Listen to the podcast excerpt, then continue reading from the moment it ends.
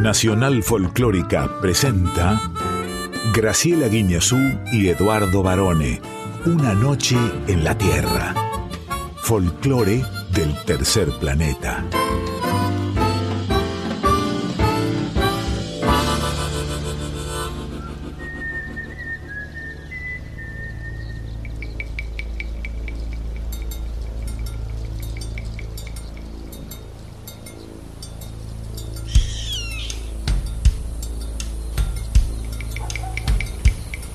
Ya es medianoche. Y el aire vibra con los sonidos de un planeta que respira música. Y así comienza nuestro viaje. Sol de los arenales. Regada en sangre de un bravo saihueque.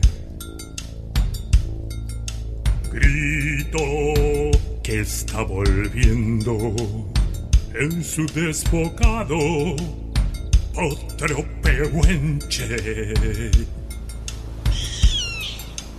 El cielo la honda noche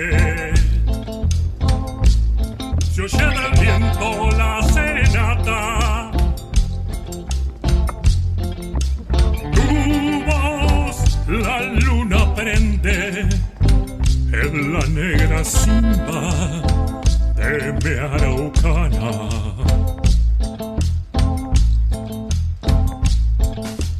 Aguas que van, quieren volver. Aguas que van, quieren volver. Y arriba del campo prendido,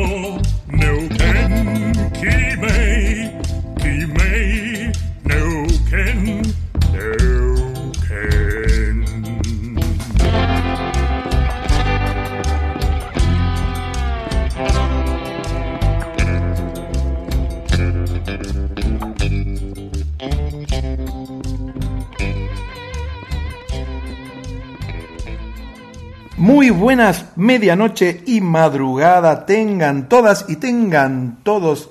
Aquí estamos dispuestos a pasar dos horas con la mejor música del planeta Tierra, las mejores secciones, información y sobre todo...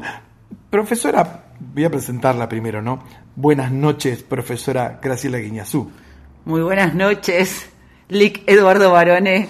Quería decirle, yo cuando dicen tenemos un programa donde hay de todo como en botica. ¿Te acuerdas cuando se decía como en botica? De todo Sí, como en botica, ¿no? Claro.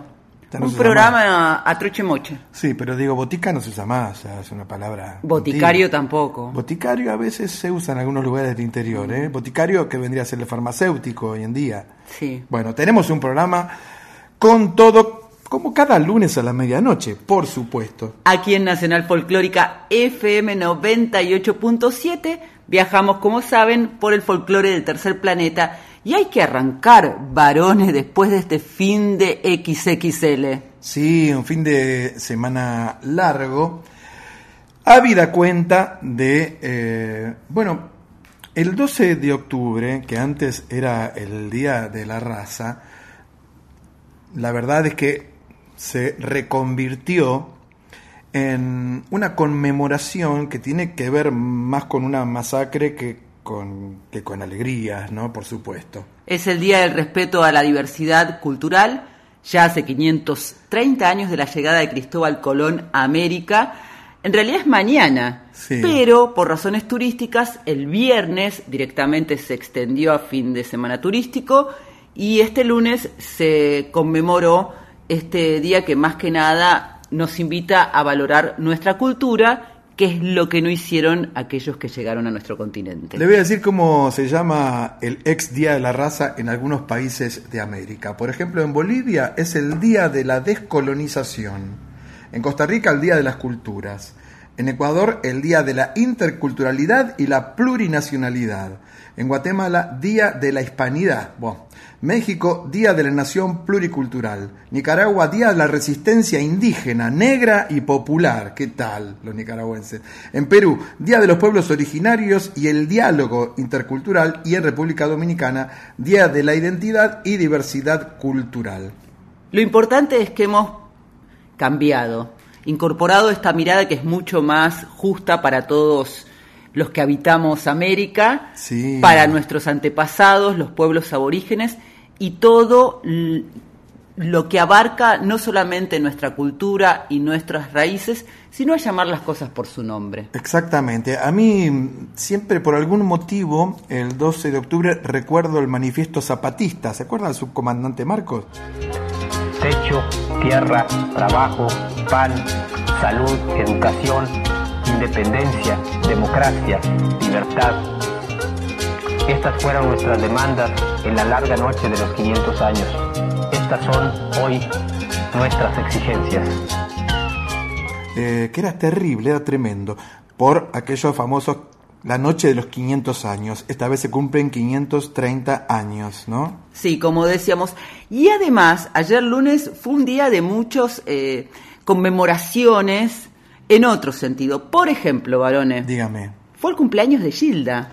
Uh, claro. Miriam Alejandra Bianchi. Sí, la gran cumbianchera o bailantera también. Se la reina de la música tropical. La reina de la música tropical, por supuesto. Mire que usted eh, hizo algo, ¿no? Con Gilda hace un par de años cuando se estrenó la película, me acuerdo. Sí, en sintonía con la directora de la película hicimos, Lorena Muñoz, hicimos el libro en editorial Atlántida con Natalia Ginsburg, sí, Gilda. Una vida en imágenes. Se cumplieron también ayer 59 años de la muerte de Edith Piaf.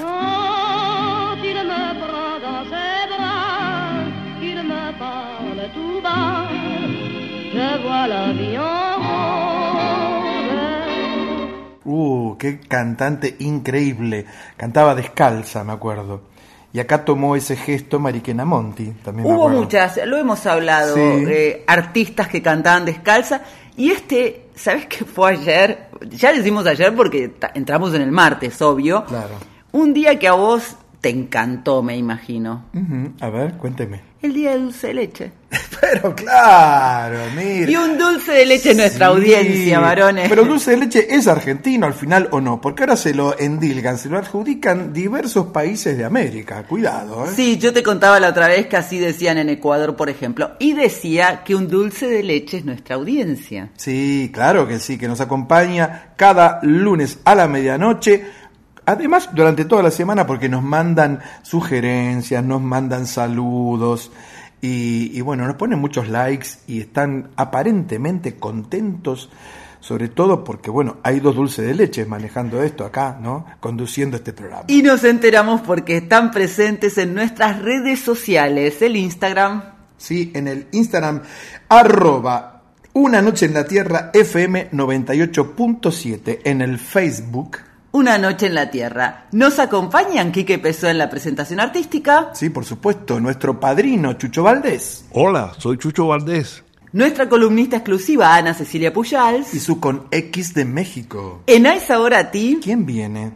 El cocinero Roberto Duchausov, que va a ser como viajar a Suecia, pero desde aquí. Mire, yo traje los cubiertos por si acaso, mire qué suerte tenemos. En la ¿eh? preguntita A. La actriz María Canale y en Yo Soy la cantante Rocío Cravero. Saludamos a nuestros compañeros, profe. Diego Rosato, Fernando Salvatori y José Luis de Dios en la puesta en el aire. Mónica Lisi en la operación técnica. Y en la edición de Una Noche en la Tierra, el Lick Barone. Sí, este dulce de leche. Y como esta es tu semana, Barone. Ah, y también eh, la de Anita Puyalse. ¿eh? Somos librianos nosotros. Por supuesto y la música hace sonreír al mundo, ya mismo te propongo que iniciemos nuestra travesía volando al corazón del Caribe colombiano y también a Francia. También a Francia. Uh -huh. ¿Por quiénes llegan? Llegan en este mismo momento Bomba Estéreo y Manu Chao para hacer... Me duele, un estreno absoluto.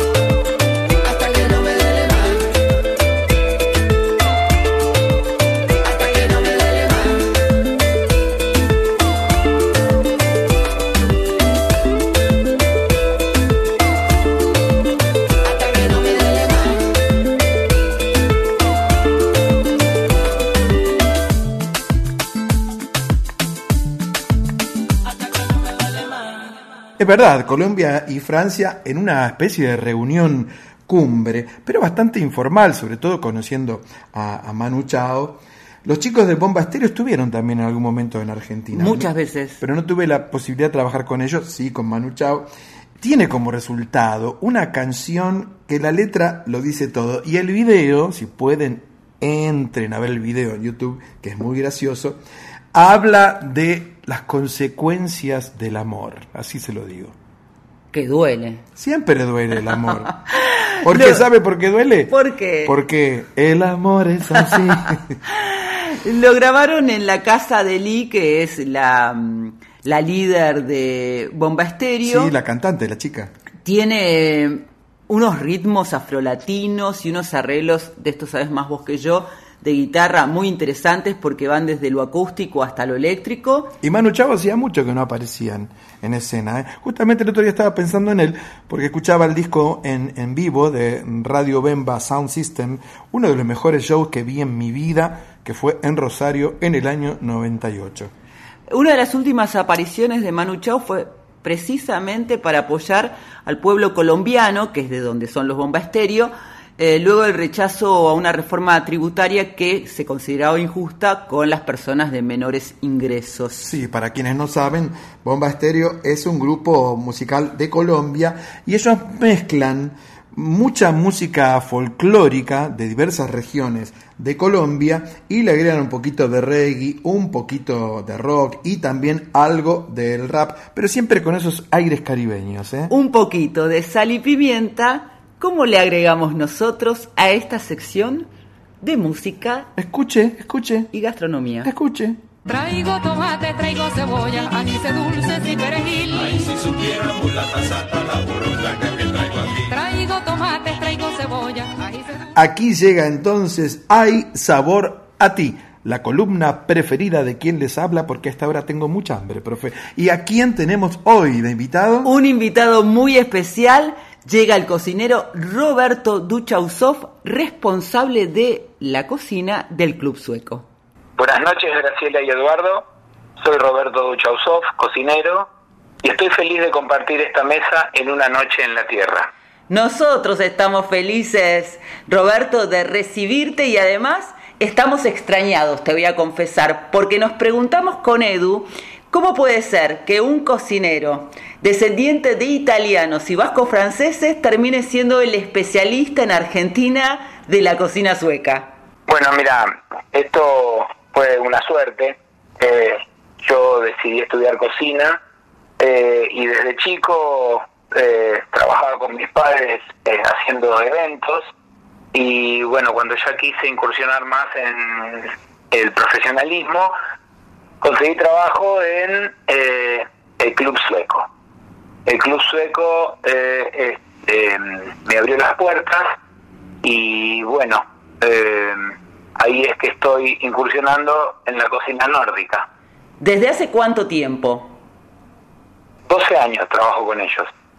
¿Y cómo fue ese paso al- a una cocina que me imagino al comienzo, por más que uno sepa cocinar, como en tu caso que sos profesional, eh, puedas abordar toda esa gastronomía que es tan diferente a la nuestra? Bueno, mira, eh, nosotros cuando estudiamos gastronomía estudiamos métodos de cocción y un pantallazo general de lo que es eh, la gastronomía internacional. Eh, bueno, al entrar a trabajar allá, gracias a Martín Varela y Nancy Sidman, que son los dueños del, del restaurante, ellos ya habían trabajado en el club danés y tenían conocimientos de eh, la cocina nórdica. Bueno, cuando lograron la concesión de, del restaurante del club sueco, eh, empezaron a comparar eh, las, las recetas asesorados por las damas suecas y vieron que era muy similar la cocina danesa con la cocina sueca. Bueno, tuve la suerte de entrar a trabajar ahí y ellos me enseñaron un montón de cosas, le- las cuales le estoy agradecido y hoy puedo este, decir de que soy eh, bastante, eh, a ver cómo decirlo, eh, que sé bastante gracias a ellos. ¿Y quiénes son esas damas suecas? Me, me causa intriga. Bueno, son las mujeres que en su momento eh, preparaban los banquetes de la colectividad y bueno, tuvieron la delicadeza de darnos esos secretitos que tienen las, eh, las mujeres mayores de la familia eh, y gracias a Dios, este, bueno, salen los platos lo más parecidos con materia prima nacional eh, a los platos nórdicos, ¿no es cierto? Dijiste la palabra clave, banquete, porque realmente eso es lo que vos ofreces junto con todo el personal de la cocina del Club Sueco en el restaurante, porque el banquete significa muchísimo para las familias suecas. Eh, sí, eh, esto viene de costumbres de ellos, eh, tenían un, una costumbre de, hacer smorgasbord. Smorgasbord es un servicio de self-service donde tienen una variedad de platos eh, típicos, eh, donde la gente se levanta y se sirve eh, las veces que quiera. Eh, lamentablemente la pandemia hizo que nos reinventemos y hoy ayornamos ese servicio a un servicio de pasos de degustación. Eh, así es como es el sistema ahora del, del banquete nuestro, ¿no es cierto? Que cumple esos requisitos. La diferencia es que uno está sentado en una mesa en vez de ir a un buffet, digamos. Claro, eh, te cuento, es un menú de pasos con platos, con los mismos platos que estaban en la mesa de buffet, pero van a la mesa eh, en porciones de degustación, ¿no es cierto? Eh, si querés te explico cuáles son los pasos de los, de los platos que servimos hoy. Dale, vamos Hoy- a imaginar hoy- que hoy nos los día. está sirviendo a nosotros en este momento en Radio Nacional Folclórica. Muy bien. Bueno, eh, es un menú que consta de tres pasos, en donde los primeros platos son los fríos, tenés un plato de quesos, con variedad, tenés un plato con encurtidos y paté de cerdo tradicional, tenés un plato con ensalada de hongos, jamón crudo y una ensalada de repollo, pasas y curry, y el plato estrella que es el de los pescados, ¿no es cierto? Tenés una variedad de gravlax, que es el salmón curado, que va con una salsa de mostaza agridulce. Tenés el salmón ahumado, que va con un queso, una crema de rano picante, eh, que es el crane, y tenés variedad de lachas, que es la materia prima que usamos acá en reemplazo del arenque, que es un pescado del mar del, del norte, ¿no es cierto? Dos preguntitas. de- Perdón, ¿qué son las lachas para quien no conoce esta variedad de pescado? La lacha es un pescado que sale en la costa de Buenos Aires, en Mar del Plata. Eh, el nombre sería que, que tiene ese pescado es la zaraca. Este, y es el, eh, el pescado que usan en reemplazo del arenque, eh, tanto los suecos como los lituanos, los judíos, eh, porque no se consigue acá el arenque, ¿no es cierto? ¿Mm? ¿Y el salmón cómo está curado? El salmón está curado con un, con un proceso que es de... que se le pone sal, azúcar, eneldo, pimienta, se lo deja tres días, se lo enjuaga y ya está listo para consumir. Eh, es un marinado, es el, el método se llama marinación. Y eso le da ese saborcito especial que es entre un especiado, un ahumado. No, ahumado no, pero sí es un es como si fuera este, un fiambre fresco, se corta fino eh, y es un sabor muy suave a diferencia que el del ahumado que es eh, más intenso, ¿no es cierto? Te interrumpí cuando nos ibas a contar lo de los huevos con caviar. Eh, sí, son unos huevos que llevan un queso saborizado y arriba tiene huevo de arenque. Eso sí, son huevos de arenque, son huevas de arenque, caviar de arenque. Eh, es, bueno, ese sí, no es del hacha, sino que es, eh, es importado. Y luego pasamos a los platos calientes. Sí. En los platos calientes tenés eh, la, la famosa shot buller, que son las albóndigas nórdicas.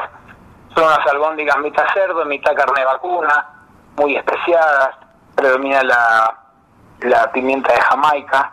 Eh, son fritas y van servidas con una salsa que se llama brunzas, salsa marrón, es una salsa a base de caldo de cerdo, salsa inglesa.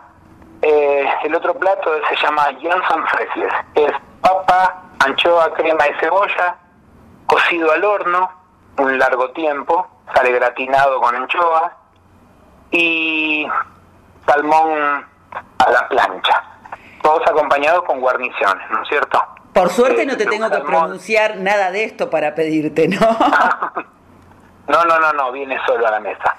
Y bueno, y después de los mm, platos calientes, eh, vienen los postres, es una variedad eh, mixta de eh, compota de frutos rojos, risa la malta, que es el arroz con leche nuestro, eh, un puré de manzanas con, con crocante, y va una torta, es la de chocolate, que mm, se llama Clad Coca, eh, es una torta húmeda, parece un brownie, pero no es, eh, es típica de ellos, eh, rol de canela, eh, Ost Coca, que es una carta de quesos como un chistel, para que se entienda, y un parfait de Aquavit. El Aquavit es la bebida espirituosa nórdica, eh, es un destilado eh, a base de especias que consumen ellos eh,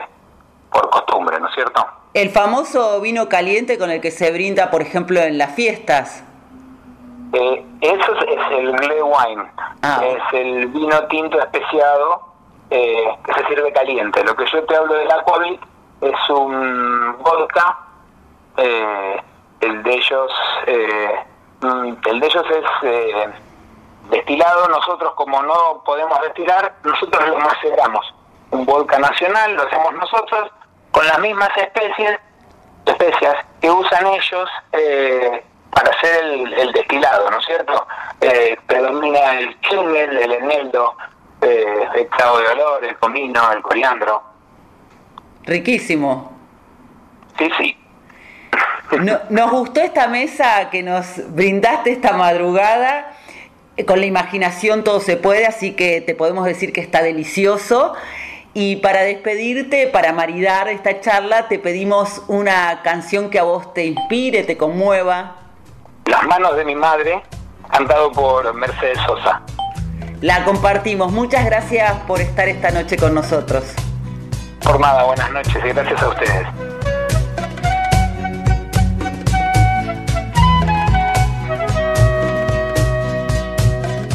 Manos de mi madre parecen pájaros en el aire.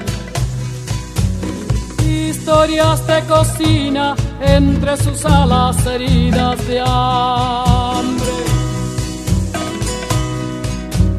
Las manos de mi madre saben qué ocurre por las mañanas. Cuando amasa la vida, horno de barro, pan de esperanza. Las manos de mi madre llegan al patio desde temprano.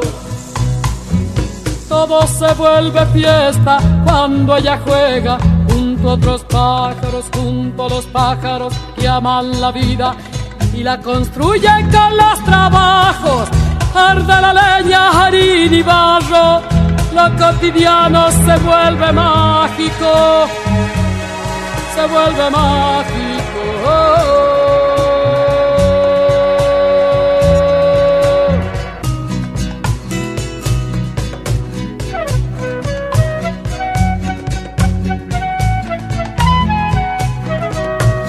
Las manos de mi madre me representan un cielo abierto. Recuerdo añorado, trapos calientes en los inviernos. Ellas se brindan cálidas, nobles, sinceras, limpias de todo.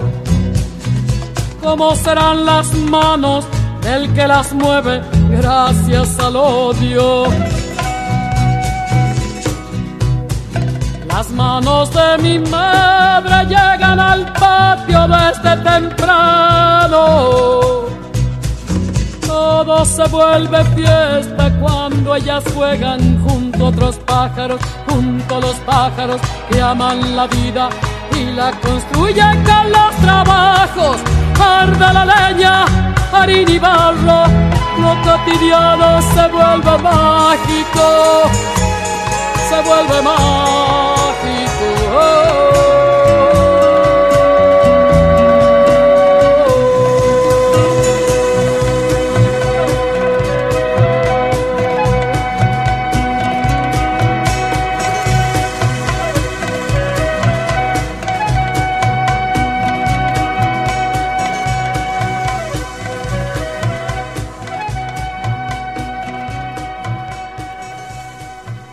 Todo lindo siempre en esta columna, ¿eh? Duchausov, bueno, hablando de esos platos increíbles y la gran Mercedes Sosa, que la semana pasada se conmemoró otro aniversario de su desaparición física nada más, porque la voz de la negra sobrevuela todo el tiempo, es la argentinidad al palo. Su voz siempre presente, en este caso Roberto eligió como pájaros en el aire del álbum Será posible el sur de 1985, la canción que escribió un año antes Peteco Carabajal. Y espere, espere, espere, espere. ¿Y usted, usted eh, conoció el club sueco? Yo quiero el club sueco. Usted estuvo ahí. ¿Qué hay en el club sueco? Cuénteme. Esta historia empezó de esta manera. A ver.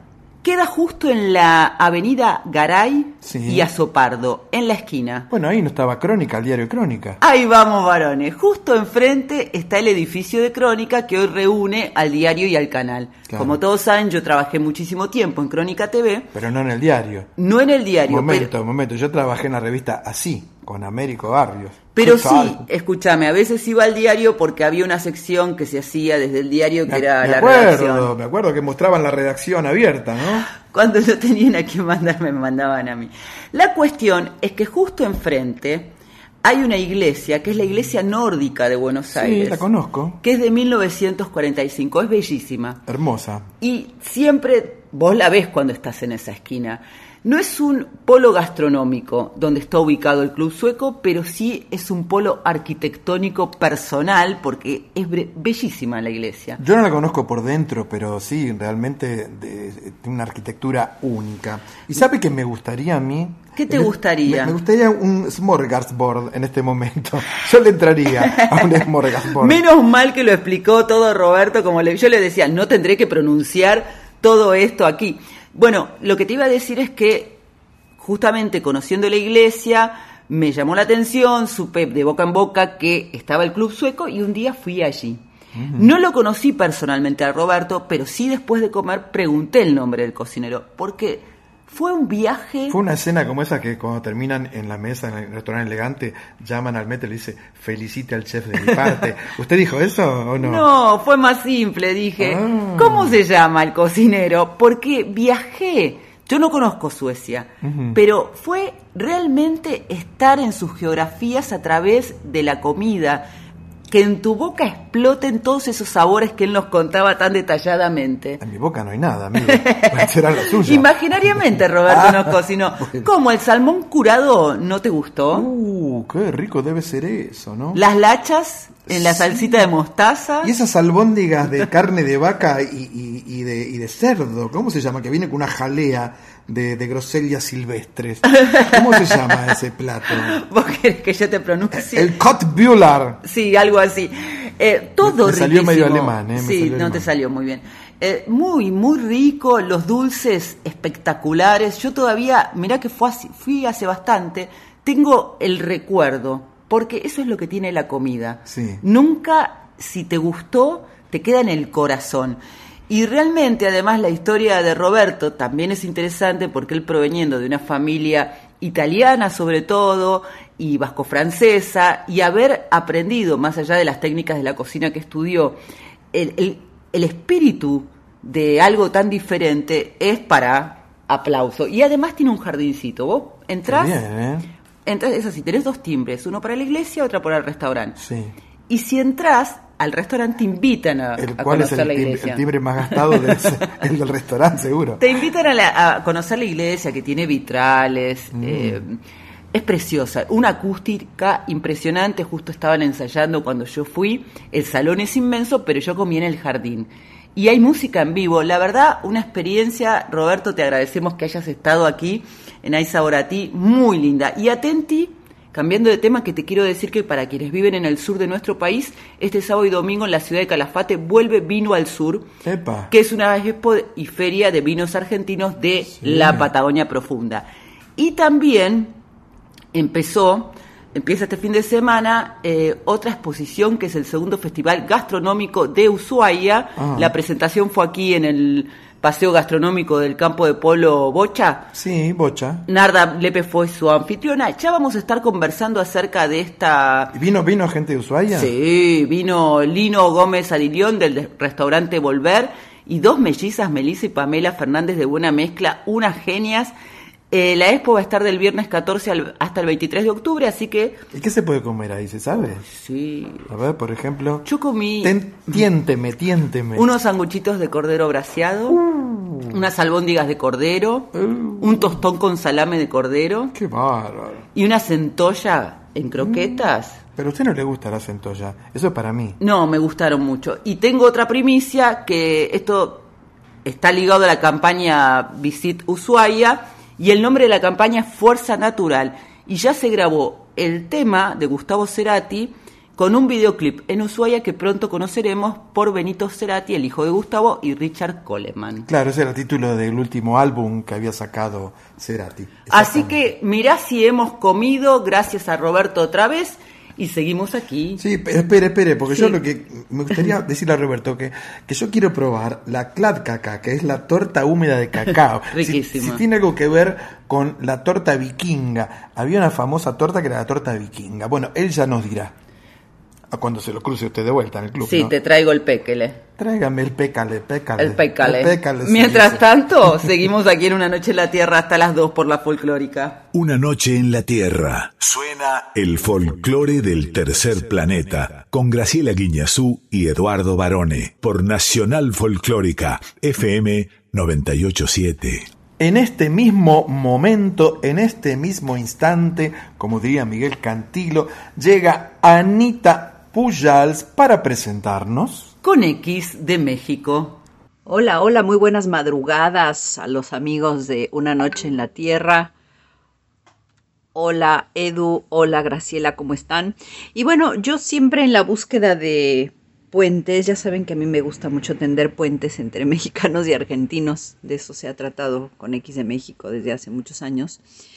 Y mm, eh, estaba, estaba acordándome, eh, oyendo muy, muy atrás con el, con el tema del exilio argentino en México por diversas circunstancias. eh, y de repente me acordé, yo era muy chica, pero me acordé del famoso grupo Sanampay. Que bueno, a ustedes ob- ob- obviamente les debe sonar porque Sanampay fue un grupo, una agrupación creada en 1977 durante el exilio argentino en México y que además sigue, eh, sigue este, evolucionando con nuevos miembros y demás.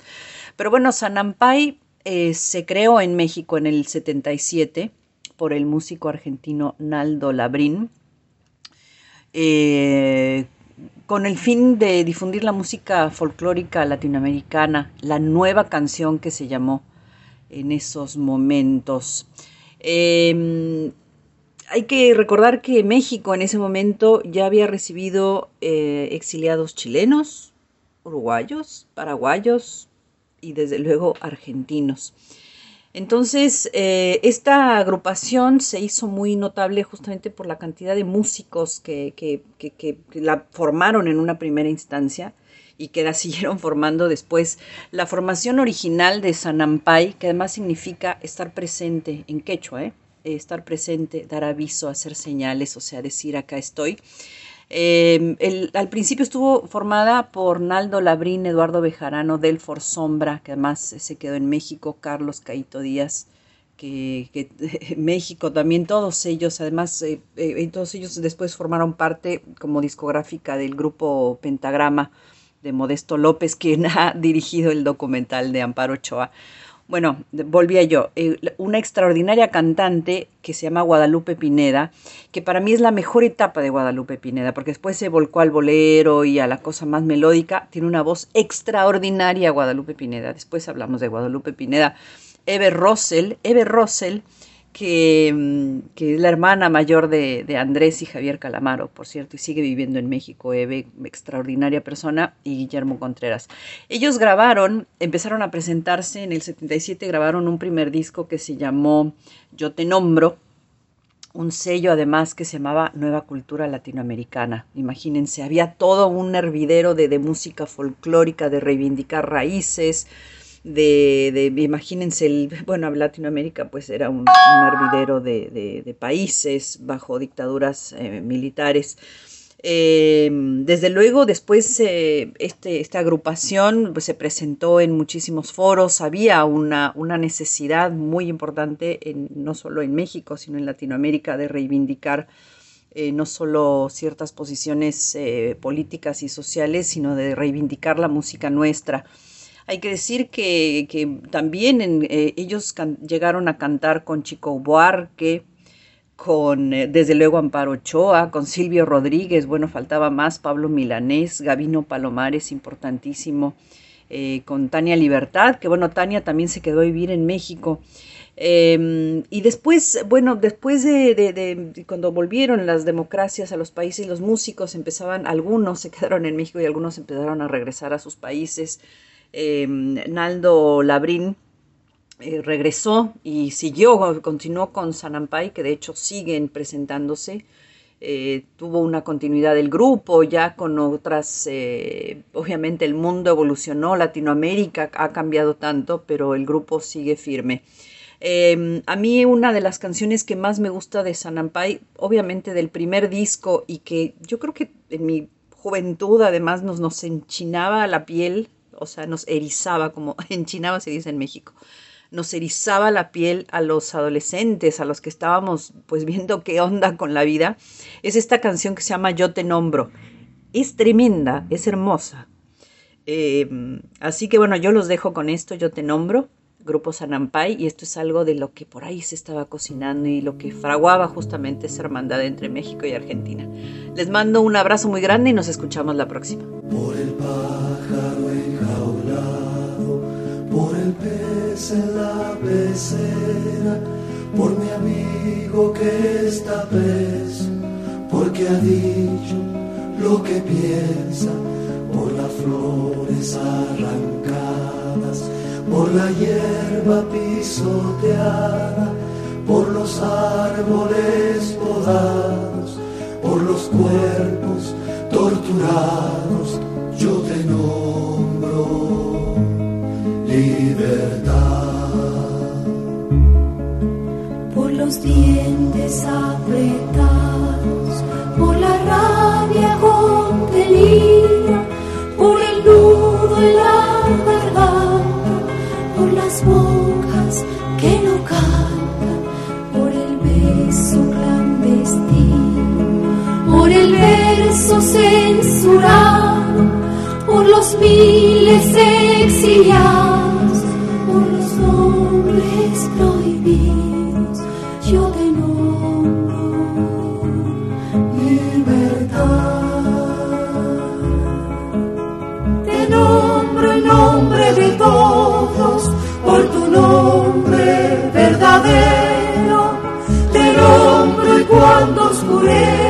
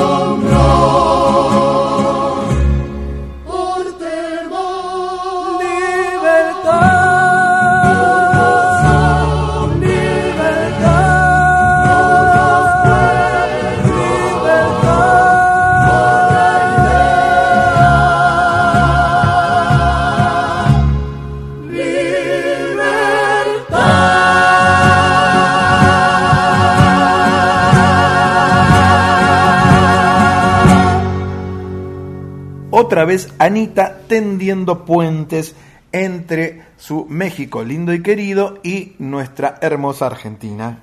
El exilio y también hablando justamente de la diversidad, del Día de la Diversidad Cultural, este es un ejemplo hermosísimo, el de Sanampay y toda la historia de este grupo que nació en 1977, como nos contaba, y Sanampay, también lo decía Anita, significa en quechua estar presente. Sí, por supuesto. Estos grupos eh, que surgieron sobre todo en los años 70, grupos que interpretaban canciones como, como de protesta, canciones sociales, ¿no?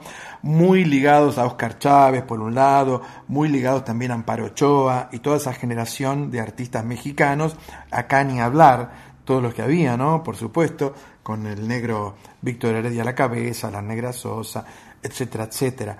Pero eh, yo creo que es importante para este tipo de artistas funcionar como resistencia, ¿no? Esto es la resistencia a, a las imposiciones muchas veces de las dictaduras, por supuesto. La canción que escuchábamos se llama Yo te nombro y pertenece al álbum del mismo nombre que es de 1978. La curiosidad ¿De quién es esa canción? es que es una canción de protesta de Gianfranco Pagliaro. Pero, pero no es curioso. ¿Usted se acuerda que Gianfranco Pagliaro hizo la balada del boludo? ¿Se Sí, claro. La hemos pasado nosotros No, pero quiero decir es que es una canción que tiene un componente de libertad. De hecho, se llama Yo te nombro Libertad. Claro. Originalmente, eh, Pagliaro era napolitano, pero llegó a nuestro país a los seis años. ¿Cómo me gustó Pagliaro actuando en la película de Leonardo Fabio Soñar, Soñar? Increíble Sí. su actuación.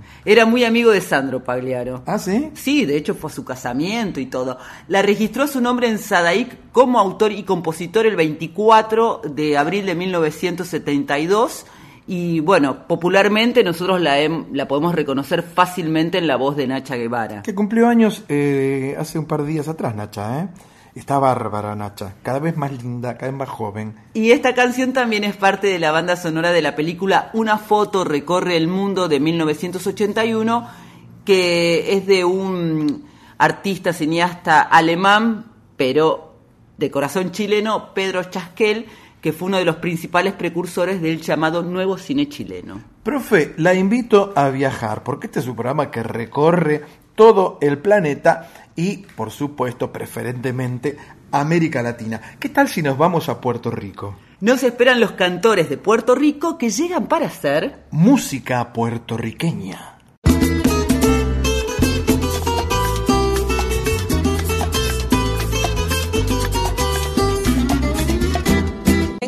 Decir que soy hija de nuestra cultura, de donde vine segura y segura donde voy. A la familia de hoy es que hago mi reseña, como no hay meta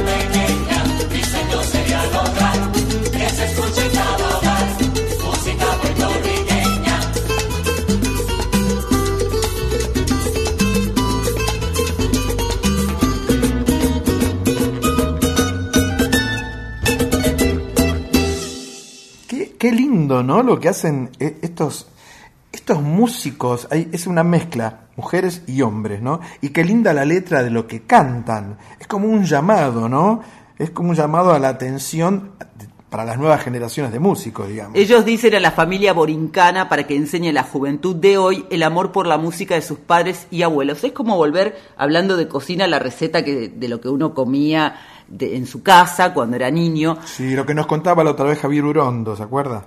Exactamente, música puertorriqueña pertenece al álbum Cinco años con nuestra gente de 2013 y los cantores de Puerto Rico tocan música tanto de, nuestros antepasados como de la actualidad. Eh, son dirigidos por el cuatrista Rolando Hernández. ¿Sabe por qué le dicen cuatrista? Porque toca el cuatro. El cuatro es un instrumento de cuatro cuerdas pulsadas que tienen por nombre La, Re, Fa sostenido y Si. Conocido coloquialmente también en nuestro país como cambur ping pong. Muy similar a la guitarra, existe el tres, existe el ukelele, una cantidad de instrumentos de cuerdas que salen de, digamos, la madre que es la guitarra y tiene un sonido espectacular el cuatro, siempre me gustó mucho. Y la voz bellísima es de Amarilis Ildefonso, ¿eh? que además toca el cuatro con la Orquesta de Cuerdas de Puerto Rico y es la esposa de Rolando. Claro. Tienen tres hijos ellos. Eh, hay, y es muy interesante remarcar. Pero espere, si tienen tres hijos, entonces ¿cómo toca el cuatro? Falta, falta un hijo ahí.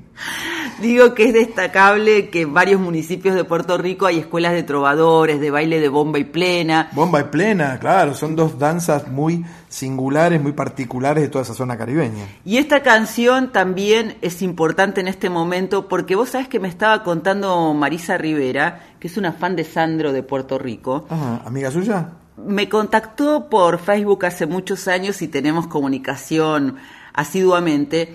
Todavía en Puerto Rico están sufriendo las consecuencias del huracán Fiona. Sí. Hay muchos lugares si- sin agua y sin luz. De hecho, el presidente de Norteamérica estuvo la semana pasada. Joe Biden. Sí, para evaluar los, los daños causados y anunció más de 60 millones de dólares de ayuda. Pero vos fíjate cómo la conciencia de la cultura, de los pueblos a los que pertenecemos también, el puente que estableció antes Anita, esta canción también lo es. Y hablando de los puentes, que los sonidos y los géneros nos llevan por este viaje, por todo el folclore del tercer planeta, viene en este momento una canción que también nos representa a nosotros, a nuestro país, y que es preciosísima, varones. Por supuesto que sí, profe. Llegan, escuche, anote, Nahuel Penisi, Teresa Parodi, Mariana Carrizo y para mí una de las mejores cantantes femeninas que tenemos en el país, que es Luciana Yuri, para hacer Esa musiquita.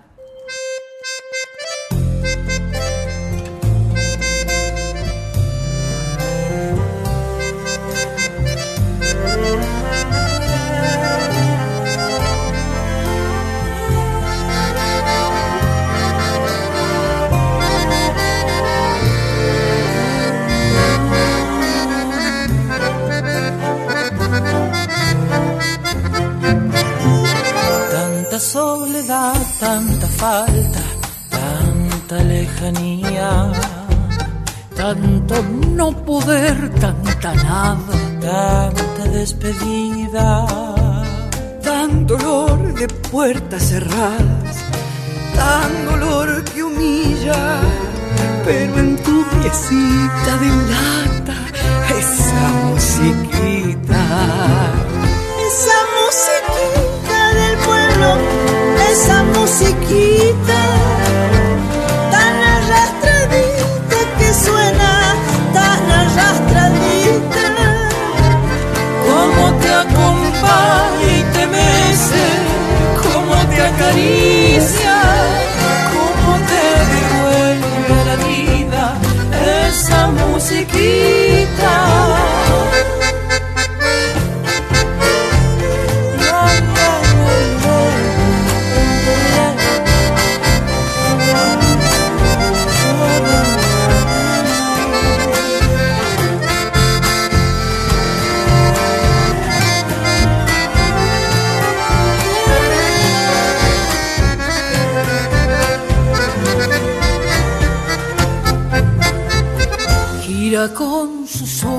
Bailando esa musiquita. Vuela estremecida su falda, vuela estremecida. Desde que recuerdos la salva, mágica y sencilla, llena de temblores dulzones, esa musiquita en la cara gris del espejo de la bailarina, su rubor de niña bailando, su rubor de niña. Mientras sin pudores se abraza a la melodía de esa musiquita del alma, esa musiquita. Esa musiquita del pueblo, esa musiquita arrastradita que suena tan arrastradita, como la acompaña y la mece, como la caricia, como la devuelve a la vida, esa musiquita.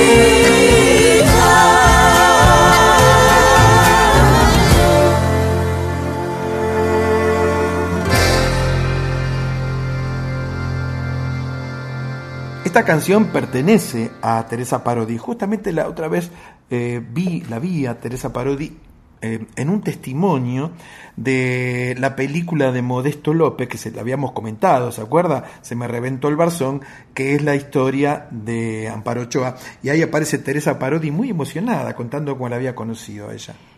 Es que Teresa Parodi es sensibilidad pura y en esa musiquita lo refleja. Ella lo grabó en Señales de Vida de 1997. Esta versión que escuchamos pertenece a un proyecto que se presentó el 23 de enero del año pasado con video incluido por el Día Nacional del Músico que desde 2015 se celebra para conmemorar el nacimiento de Luis Alberto Spinetta. Sí, que eso siempre trajo polémica, ¿no? Porque los tangueros dicen cómo puede ser, los folcloristas dicen esto tampoco es así, y no sé qué, y no sé cuánto. Pero bueno, Spinetta es uno de los grandes referentes poéticos musicales de nuestro país. Y la dirección artística fue de es de Lito Vitale. ¿En serio? Sí, y coordinó la producción con el INAMU Vitale. Sí. Y la en gente del INAMU, gente amiga, ¿eh? Claro, sí, siempre. ¿Te acordás que tenían su espacio antes? Y en cuanto a la canción, ¿qué dice Teresa Parodi de ella? Que el chamamé siempre fue considerado una musiquita menor, Es verdad. traída por la gente del interior, la música de las empleadas domésticas de la capital. Y ella cuenta que se escuchaba en la piecita del fondo y que sentía que había mucha, eh, mucho desprecio hacia la música del pueblo. Y que vio a esa muchacha que describe en la canción una vez que estaba militando en una villa. Caminando por los pasillos, vio en una de las casitas de chapa a una muchacha que escuchaba chamamé y bailaba frente a un espejo abrazada a su música. Exacto. Hay eh, muchos hilos conductores, cables que unen la música de chamamé con la polca que se hace en el norte de México y sur de Estados Unidos eh, no solamente por la utilización del acordeón o de la acordeona, sino por el ritmo en sí. Yo creo que Ray Cooder, aquel del Buenavista Social Club, no escuchó chamamé, porque si escucha chamamé, viene a hacer una película, ¿eh? ya se lo digo. Y el chamamé, esa musiquita y cada canción tiene una historia para contar y es poesía pura. Sí, está el Festival Nacional de Chamamé. ¿Por qué no vamos al Festival Nacional de Chamamé? Tenemos que decirle a Juanito, ¿no? Y Vamos con Juanito. ¿Qué le parece? A bailar, a comer rico y a escuchar Por buena supuesto. música. ¿Cómo baila Juanito? Sí, Ese sí que le gusta bailar folclore. La buena música que tenemos aquí en Una Noche en la Tierra hasta las 12 en la folclórica.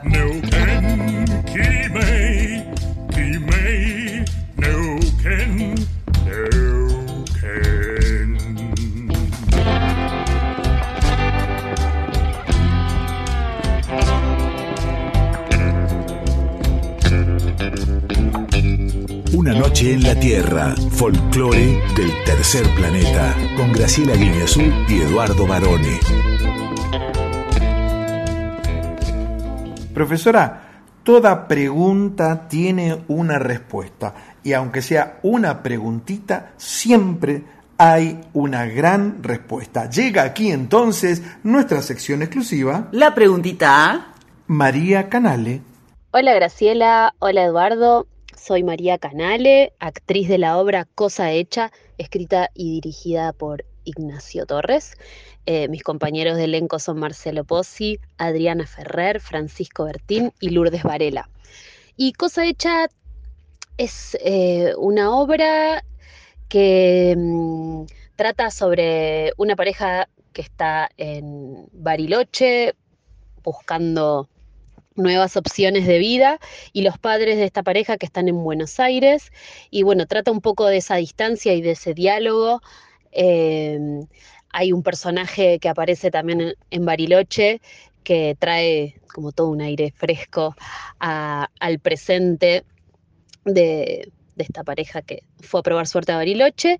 Pero bueno, la obra está atravesada por muchísimos otros temas. Eh, a mí me encanta actuarla y mm, los invitamos a venir los sábados a las 20 horas en el Teatro El Brío. Em, y el tema que quiero pedir es de Virus Encuentro en el Río, porque a mí me gusta mucho el pop. Bueno, que estén muy bien. Adiós.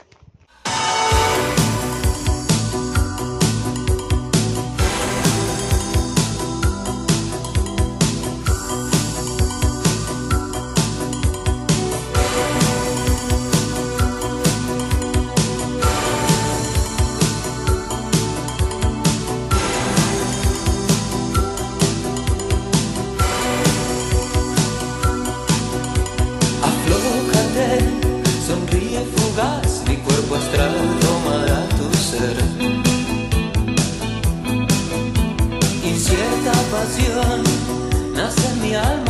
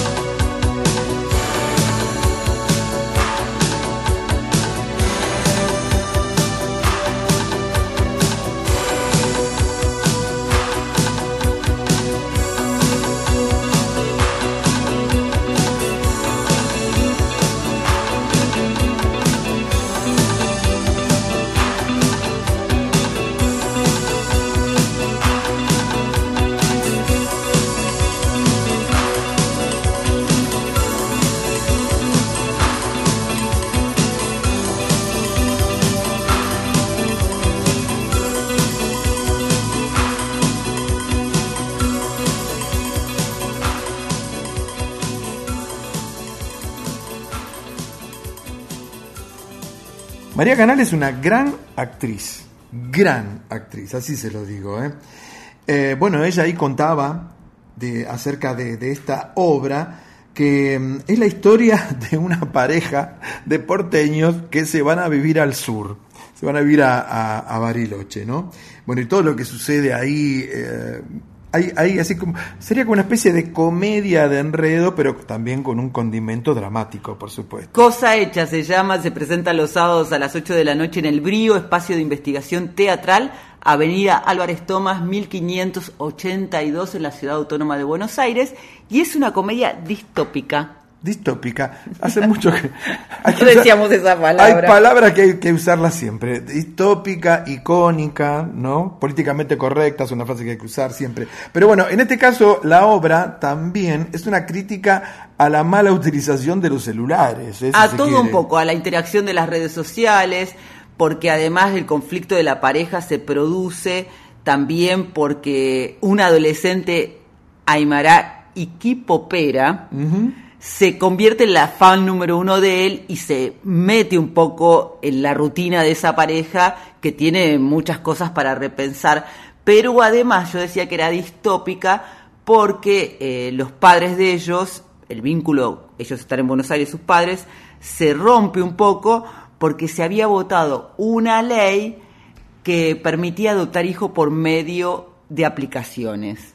Exactamente. Y junto a María Canale hay un muy buen elenco donde sobresalen, por ejemplo, Francisco Bertín, Adriana Ferrer, Marcelo Pozzi y Lourdes Varela. Una obra escrita y dirigida por Ignacio Torres. Y en cuanto a Encuentro en el Río, la canción que eligió María pertenece a Virus, como sabemos, al álbum Superficies de Placer de 1987, el séptimo disco que fue grabado en Río de Janeiro y mezclado en Nueva York entre abril y agosto del 87, que es considerado, a ver varones, si vos coincidís como el mejor de Virus. No sé si es el mejor, pero um, hablando de virus, han regresado los virus y con un espectáculo donde a través de las pantallas y al estilo de lo que están haciendo Soda Stereo, se lo puede ver al gran Federico Moura participando de esos shows. Probablemente se considere así no solamente porque tiene algunos temas como emblemáticos varones, sino también porque ya se sabía de la enfermedad de Federico Moura y mm, entonces tiene como una sensibilidad y ya y, y sentís la despedida. Él falleció el 21 de diciembre de 1988. ¿Y sabes cómo se iba a llamar este disco en vez de Superficies de Placer? No, dígame. Yoga. Yoga. Rumbos secretos. Ajá. La comezón del séptimo año. Muy bien. Me gusta más superficies de placer. Sí, totalmente. Eh, la tapa es un dibujo bastante sugestivo. Seguramente quien conoce Virus sabrá de lo que estoy hablando. Nos vamos a Ecuador ahora, si te parece bien. Sí, ¿de qué lado se va a poner usted de la línea del Ecuador? Ya te conté que yo estuve ahí justo y, el- y el chiste es que te parás de una línea y te parás de la otra. Claro. dices, estoy en el norte, estoy en el sur. Muy bien, yo Bueno. siempre me paro de este lado, al sur. Cruzando la línea. Yo nací aquí, se llama esta canción que hacen Sí, me, me gusta mucho el título, ¿eh? muy latino. Artistas Ecuador.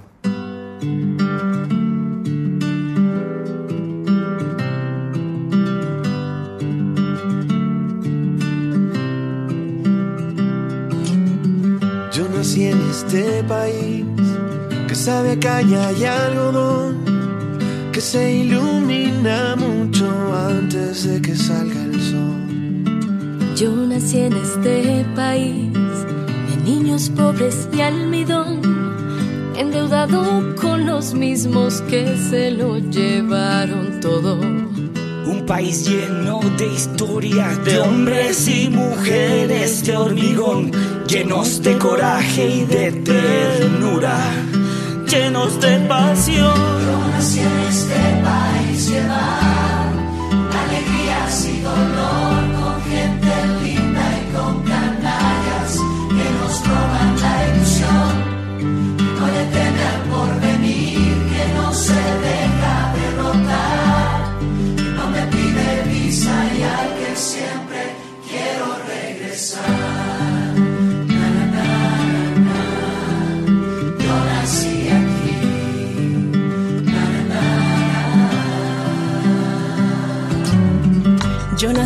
este país que a veces me echa para atrás, a veces me resigno, a veces me quiero escapar. Pero yo nací aquí y aquí aprendí a caminar. Aquí te conocí, aquí me enamoré de ti. Este país lleno de historias de hombres y mujeres, de hormigón, lleno de coraje y de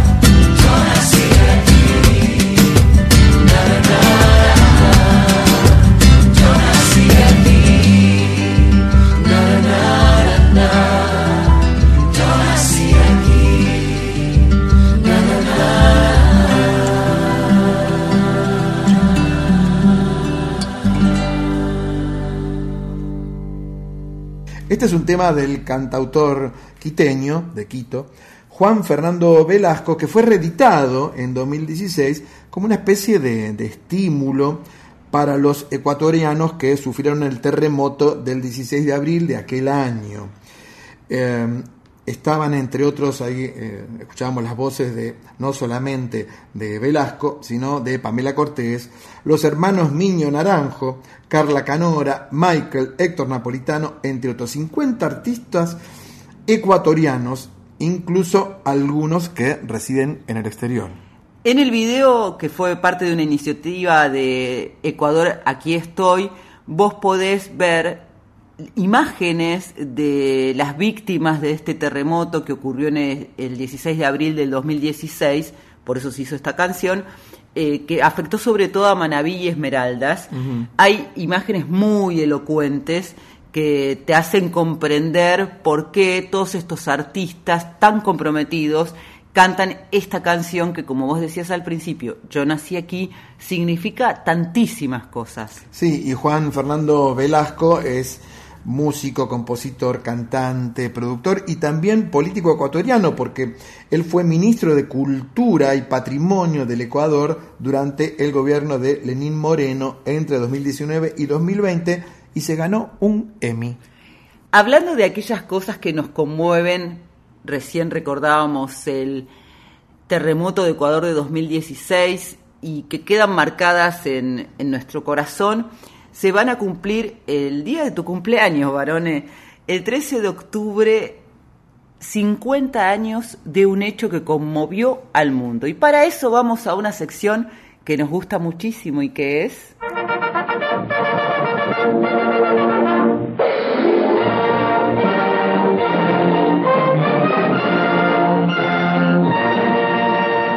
Exactamente, luz. Cámara. Acción. Vamos a hablar de posiblemente una de las gestas más heroicas en la historia de la humanidad, aquella famosa tragedia de los Andes cuando un avión de Uruguay se estrelló en la cordillera de los Andes. Seguramente nuestros oyentes lo recordarán de manera eh, indeleble, ¿no? porque eso nos marcó a todos, creo. Y esa gesta a la que vos te referís en realidad tiene dos patas. Por un lado, los 16 sobrevivientes que fueron hallados luego de 72 días de estar en los Andes. Y por otro lado, Carlos Páez Vilaró, padre de Carlos Vilaró, de Carlitos, como le decían, Sí. uno de los jugadores de rugby que estaban en es- entre los sobrevivientes, que a pesar de que se abandonaron las búsquedas en un momento, él nunca dejó de buscar a su hijo y finalmente fue un arriero quien encontró a dos de ellos que fueron caminando a pedir ayuda porque veían que, que si no no iban a poder salir de esa trampa mortal que fue la nieve. Sí, eh, o sea, viajaban 45 personas. En el momento de- del- del impacto, del choque con la montaña, eh, solamente quedaron 29. Pero claro, pasaron 72 días hasta que ellos dieron con este arriero. Iban tres de ellos, así que salieron como a hacer de ellos mismos, de, de arriero, buscando ayuda. Todos sabemos eh, la manera en que tuvieron que alimentarse estas personas para poder sobrevivir, cosa que en su momento también produjo un debate bastante polémico. Pero bueno, eh, el hecho es que a partir de esa tragedia se escribieron libros, estos rugbyers y, la gente que había sobrevivido dieron conferencias por todo el mundo, la mayoría de ellos, se hicieron películas también. Vamos a compartir, si te parece, la más recordada es Viven, Sí. pero no es esa la que vamos a escuchar ahora en este tráiler, sino la que está basada en el libro del periodista uruguayo Pablo Bierzi que se llama La Sociedad de la Nieve. ¿Esa se estrenó? ¿Se va a estrenar? Ya se estrenó, pero hay otra que se está por estrenar que tiene el mismo, nu- el mismo nombre. A ver. Nunca había visto un grupo de gente tan feliz.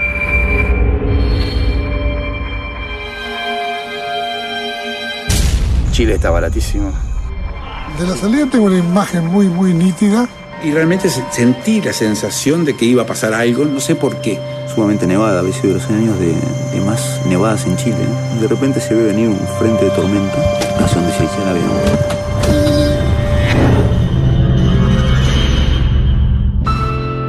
Abrí los ojos. 20 centímetros mi mano, un cuerpo. que van a ir a buscar, este, cuestión de horas y todo. Y encontramos una radio, se hablaba de la búsqueda, más de una vez escuchamos noticias de la búsqueda nuestra. Yo a los cuatro días me di cuenta, estamos muertos. No sabíamos que se podía estar mucho peor todavía. No tenemos comida y la búsqueda no viene. Me parece que vamos a tener que... Y ahí me dice, yo estoy pensando lo mismo.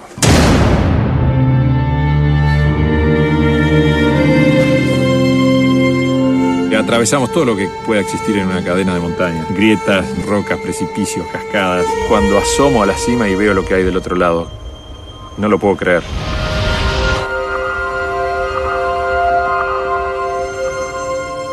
Parece que están presentes.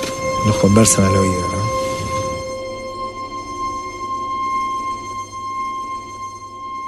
Es muy impactante ya de por sí el tráiler, imagínate lo que debe ser ver toda esta película dirigida por Gonzalo Arijón, fue estrenada en 2009, cuenta con el testimonio de los 16 sobrevivientes, ese es el plus que tiene con respecto a Viven, que era una ficción. Y va recorriendo cómo fueron estos 72 días en los que les pasaron experiencias que no olvidarán jamás, por supuesto, teniendo en cuenta además la edad que ellos tenían, 18 años, y revivir todo lo que sucedió durante esa supervivencia, cómo fue el impacto, la luz que mató a sus amigos, la decisión, como decías vos, de alimentarse de los cuerpos de las personas que ellos conocían, cómo la Fuerza Aérea Uruguaya en un momento abandona y también eh, las autoridades chilenas la búsqueda. Sí, pero nunca los familiares, ¿no? Con Carlito, con Carlos Páez Vilaró, padre, a la cabeza. Bueno, Carlos Páez Vilaró escribió un libro muy interesante que se llama Entre mi hijo y yo la luna. Vos sabés porque ya lo he contado que yo fui amiga de Carlos y era muy emocionante siempre escucharlo hablar. Y él decía que mm, él veía que esa luna lo conectaba con, con, con su hijo, con Carlitos, y por eso es que nunca dejó de buscarlo. Carlos murió el 24 de febrero de 2014 y cinco años después le compraron a la familia los derechos de este libro, Entre mi hijo y yo la luna, porque se va a hacer también una serie. Sí, eh, Netflix está anunciando la película que tiene el mismo nombre, como usted dijo, de aquella de 2009. Eh, esta famosa tragedia y esta gesta tan heroica, creo que para muchos ha servido como un aliciente en los momentos más difíciles de cada uno, ¿no? En lo personal, esos momentos que parecen infranqueables, esos obstáculos que parecen que nunca van a ser salvados. Y bueno, cuando uno lee un poco lo que pasó esta gente perdida allá en la montaña 72 días, se da cuenta que no nos pasa nada, que nunca hay que bajar los brazos, profe. Y hemos elegido una canción de Alfredo Citarrosa para acompañar este momento de reflexión y también recordatorio de una tragedia que nos conmovió a todos.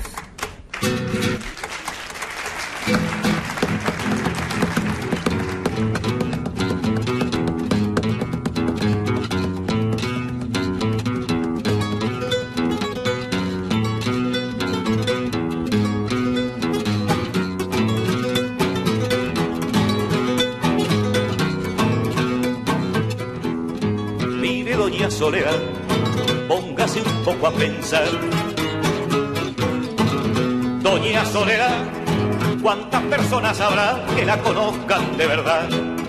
Yo la vi en el almacén, peleando por un vintén. Doña Soledad, y otros dicen haga el bien, hágalo sin mirar a quién.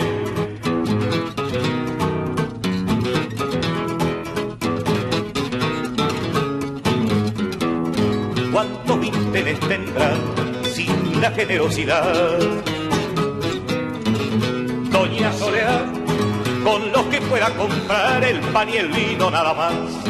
La carne y la sangre son de propiedad del patrón. Doña Soledad, cuando Cristo dijo no, usted sabe bien lo que pasó.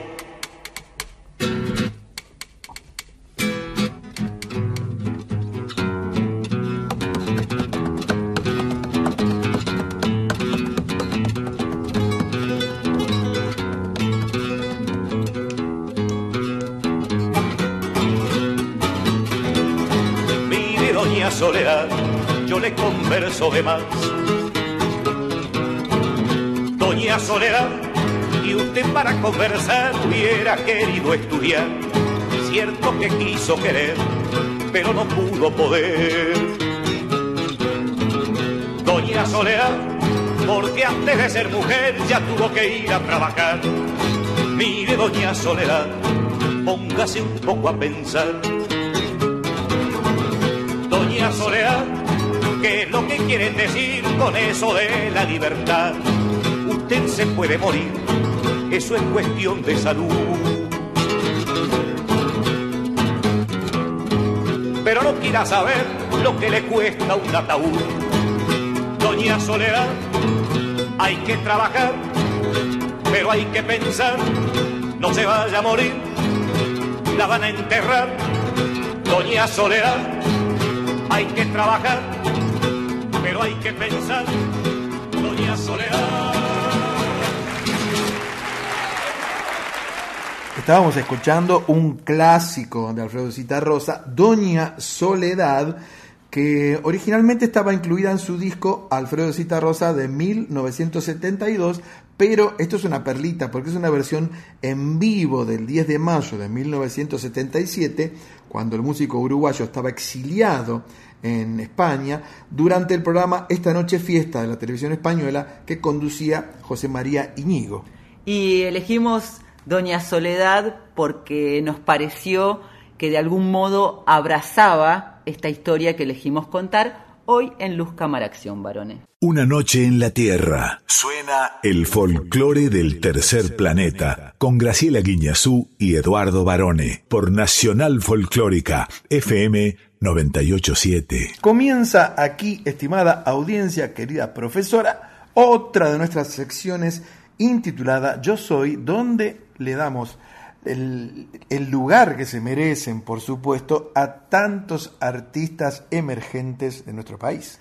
Hoy recibimos a la cantautora, actriz, escritora y viajera Rocío Cravero. Hola Graciela, hola Eduardo, buenas noches. Yo soy Rocío Cravero, soy cantautora, soy de la ciudad de Buenos Aires y estoy presentando mi nuevo disco Alquimia, que es mi segundo disco. Es un disco muy variado y ecléctico en cuanto a estilos y géneros.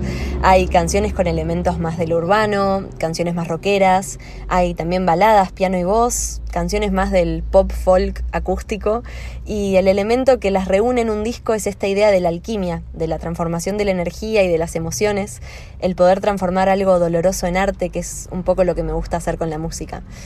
Este disco es el resultado de dos años de trabajo con un equipo de artistas increíbles que me acompañaron en el proceso de producir y grabar estas canciones. Son nueve canciones escritas por mí y bueno, quiero agradecerles enormemente por el espacio y mandarles un saludo muy grande. Y también contarles que el disco lo pueden escuchar en todas las plataformas digitales y que me pueden seguir en las redes sociales como arroba rocravero. Un beso muy grande. Dueña del viento, mi piel es mi templo. Yo soy mi propio altar, soy hija del fuego, no tengo remedio, no hay nada que arreglar. Como quisiera que al mirarme entendieras que mi cuerpo no es mi forma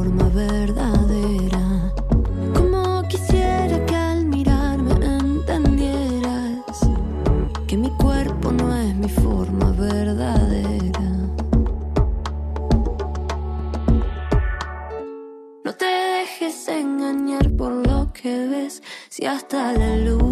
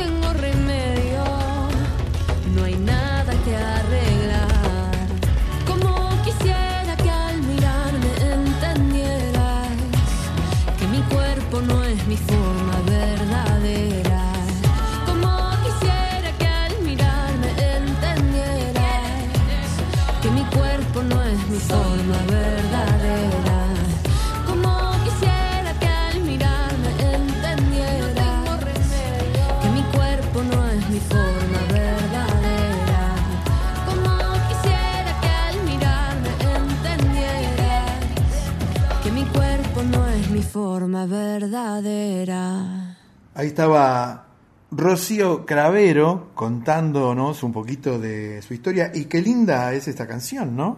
Es de su autoría, como ella también un poco nos relataba, porque compone sus propios temas. Eh, pertenece esta canción. Mi forma verdadera, qué título. Sí, es un título que habla mucho de lo que ella es y de lo que quiere ser también y hacia dónde va con su música. Ese, el tercer disco sería de ella, se llama Alquimia, un nombre que eligió a propósito por su definición. Vos sabés que la alquimia, si bien está relacionada a la transmutación de la materia, la química y todo eso, también habla de las transformaciones maravillosas. Y eso es lo que ella siente con esta música en donde juega con el jazz, el blues, el folclore latinoamericano, el tango. Y bueno, su disco es por supuesto tan variado como sus formas. Esta es una época donde eh, particularmente se mezclan distintas músicas, distintos géneros y se borran las fronteras, ¿no? En una época, y no hace tantos años, ¿no? Los del rock por un lado, los de folclore por el otro, el tango por allá, el jazz por aquel lado, el blues por el otro lado, no sé dónde. Y hoy en día, la mayoría de los músicos está haciendo este maravilloso trabajo de incluir en un mismo caldero esta poción original que finalmente sale de la mezcla de todos estos estilos, ¿no? Animarse a hacerlo es uno de los grandes desafíos a los que se enfrentan las nuevas generaciones musicales. Pero hay muchos otros artistas que han transitado ya este camino siendo los pioneros.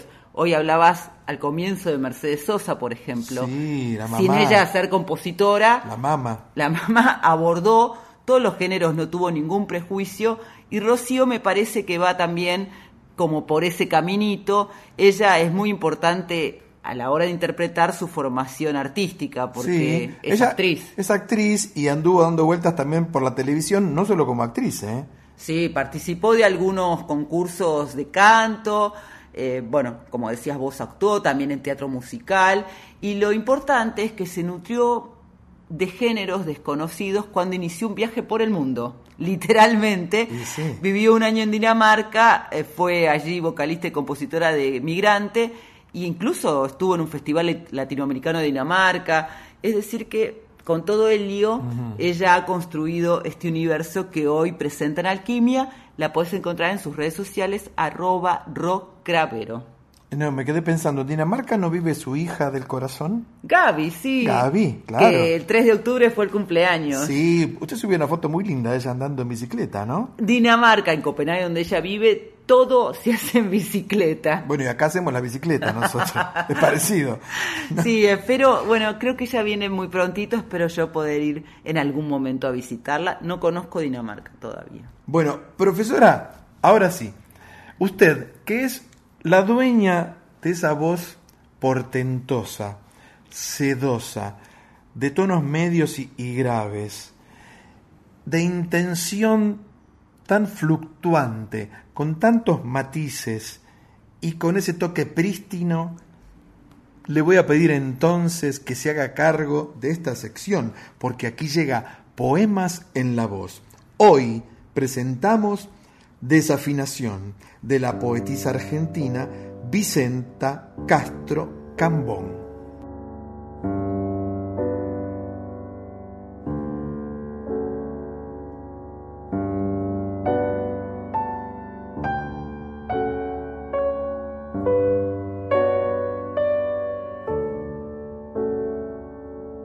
Oh tú, que mis cantos sigues, tal vez hallando mi voz distinta en estas canciones, dirás desafinación. No, de cajita de música, de cristal las notas son, y el alma que ellas reflejan sabe su propio dolor. Cantar con la mansedumbre del pajarillo en prisión, mas cuando el dolor ajeno hiere sus fibras cual hoy. De la cajita de música se vuelve grave la voz y entonces, óyela, canta corazón a corazón.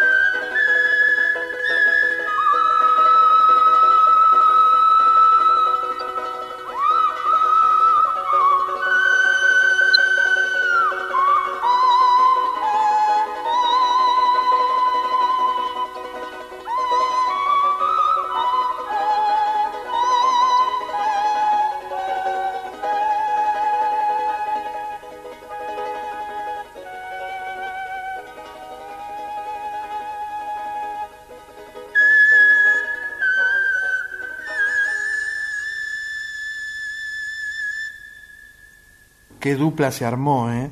Entre la profesora y esta tremenda cantante boliviana que es Luzmila Carpio, que estaba regalándonos ese tema maravilloso que es Aragui. Un hallazgo total para este Poemas en la Voz. Vamos a darte el crédito, varone, tuyo, de haber puesto en una noche en la tierra y justamente en un día como hoy al ícono de la resistencia cultural indígena, cantante, compositor y charanguista, que es referente de la música andina y es reconocido porque hace el canto de los pájaros. No, es increíble, ¿no? Eh, es única, diría. Se la conoce como la voz de los Andes. Otro- hace poquito en, en el bloque anterior hablábamos de la tragedia de los Andes y en los Andes también hay mucha belleza, como en la voz de Luzmila, por supuesto. Araui está en el álbum Cantus Quechua Aymarás de los Andes de 1999. Es una canción de ella que la compuso para piano con Simeón Roncal y es preciosa porque hay un diálogo en un momento entre su voz y la quena. Y no se distingue bien cuál es cuál, ¿no? Porque la voz de ella eh, parece una quena, realmente en momentos que es increíble, es una flauta salvaje, ¿no? Es además una artista de culto internacional, muy comprometida con la defensa de la identidad y las culturas indígenas, la veneración a la Pachamama y eh, trabaja por el, por el folclore sin fronteras. De hecho, ha vivido un tiempo en Francia, publicado 25 discos, más de 120 canciones. Y estuvo, ¿sabes cuándo? Cuando asumió Bachelet en el año 2006 Sí, Michelle Bachelet, claro. cantó eh, el canto a la gaviota en la Plaza de la Constitución en Santiago de Chile. ¿Y qué me puede decir de Vicenta Castro Cambón? Te iba a decir que era en realidad un, un trío femenino de voces potentes, porque Vicenta fue una poeta argentina muy sensible, como podemos escuchar en este poema que recitaba, eh, ciega, desde los seis años, tuvo muchas enfermedades, eh, casi sorda, y sin embargo encontró en la palabra escrita la posibilidad de expresarse. Aprendió, como decía ella, en un orfanato donde vivió porque sus padres habían fallecido cuando era chica, las llavecitas de oro, que es el sistema braille. Sí, claro. Y a partir de allí ella empezó a escribir y de hecho es una de las fundadoras de la Biblioteca Argentina de Ciegos. Sí, que se creó el 18 de septiembre de 1924. Y sus primeros trabajos los publicó como La Ciega de Morón, Ah, eso no lo sabía. Qué bárbaro. que era de donde era originaria. La claro. verdad que un placer eh, recibir no solamente la, la poesía bellísima, para mi gusto al menos, de Vicenta, que tanto representa Vicenta Castro Cambón, sino además a Luzmila Carpio, que es un cierre perfecto, varones, para esta noche en la Tierra. Esto le iba a decir, no sienta tanto placer porque esto se terminó, ¿eh?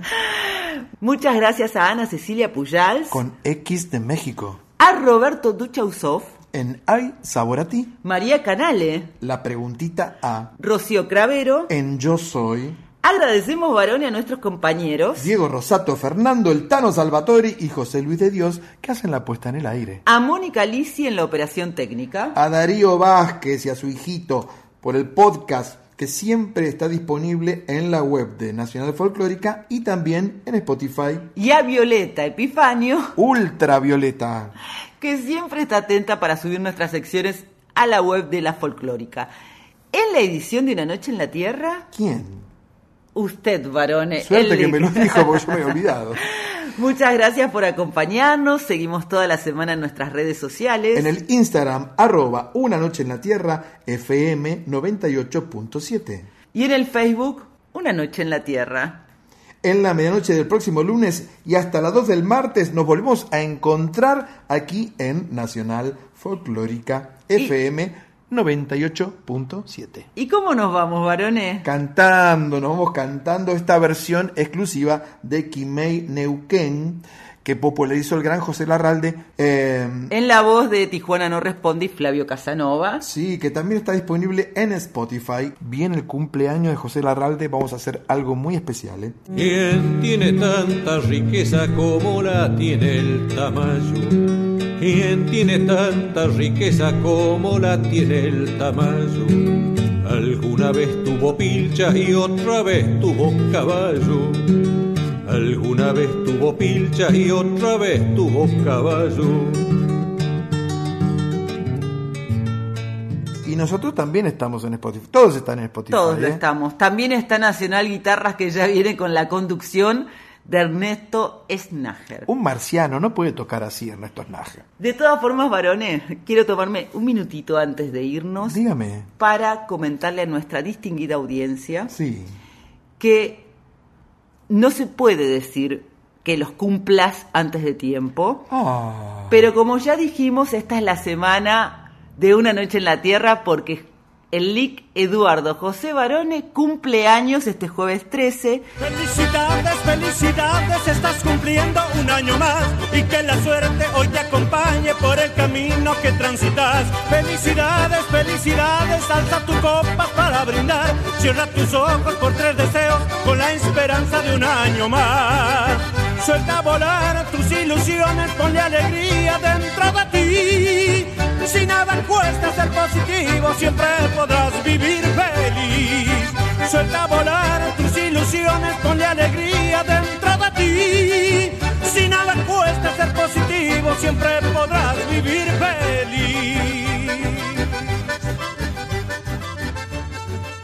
y un día después Ana Cecilia Pujals, nuestra columnista exclusiva. Así que vamos- Ay, me puso la musiquita, qué amor. Claro, porque usted es el dulce de leche.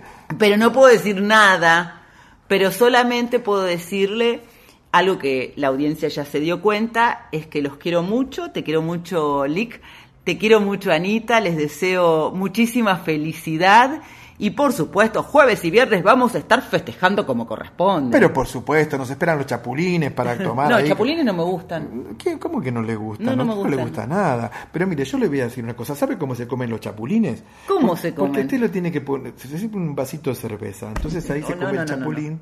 Prefiero mezcal, prefiero otra cosa, un rico guacamole, celebrar los cumpleaños. ¿Qué pasó que me habla así bajito? Salga de abajo de la mesa.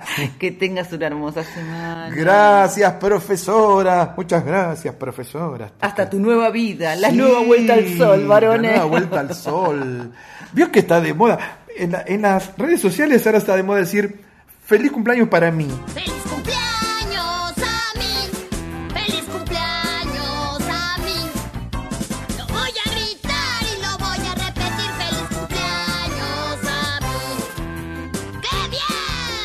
bien! ¿Por qué la gente se decía a sí misma feliz Pero cumpleaños? yo hoy no te puedo decir nada más que te vuelvo a ver cuando terminaste de dar esta vuelta al sol. Muy nueva. bien, profesora, nos vemos. Muchas gracias por sus deseos. A todas, a todos. Hasta la próxima semana. Chao.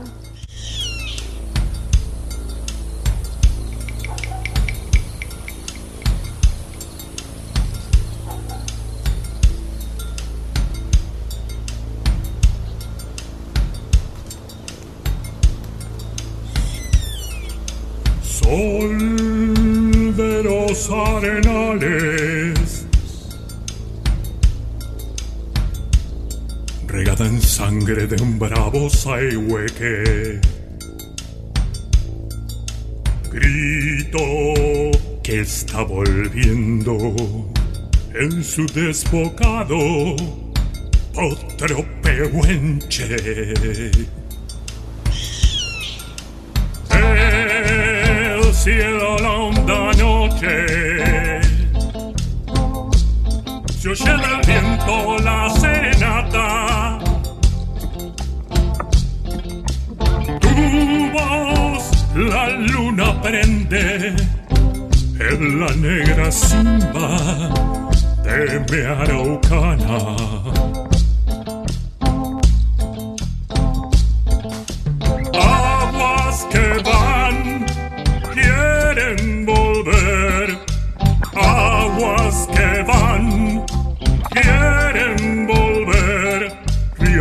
Del campo prendido. Neuquén, Quimei, Quimei, Neuquén.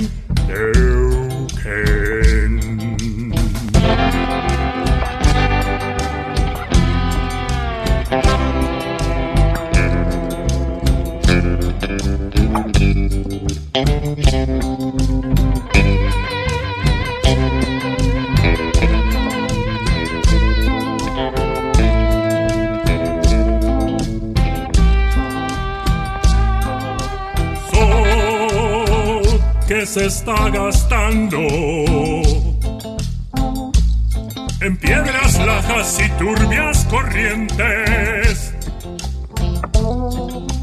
Beso la sombra india que vuelve crecida de un sueño verde.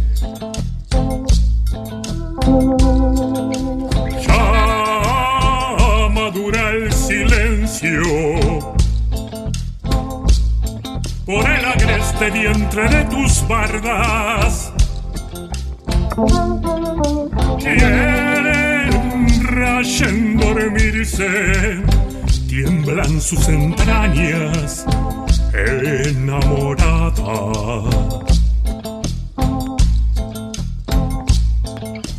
Aguas que van, quieren volver. Volver. Río arriba del canto prendido, Neuquén, Quimei, Quimei, Neuquén.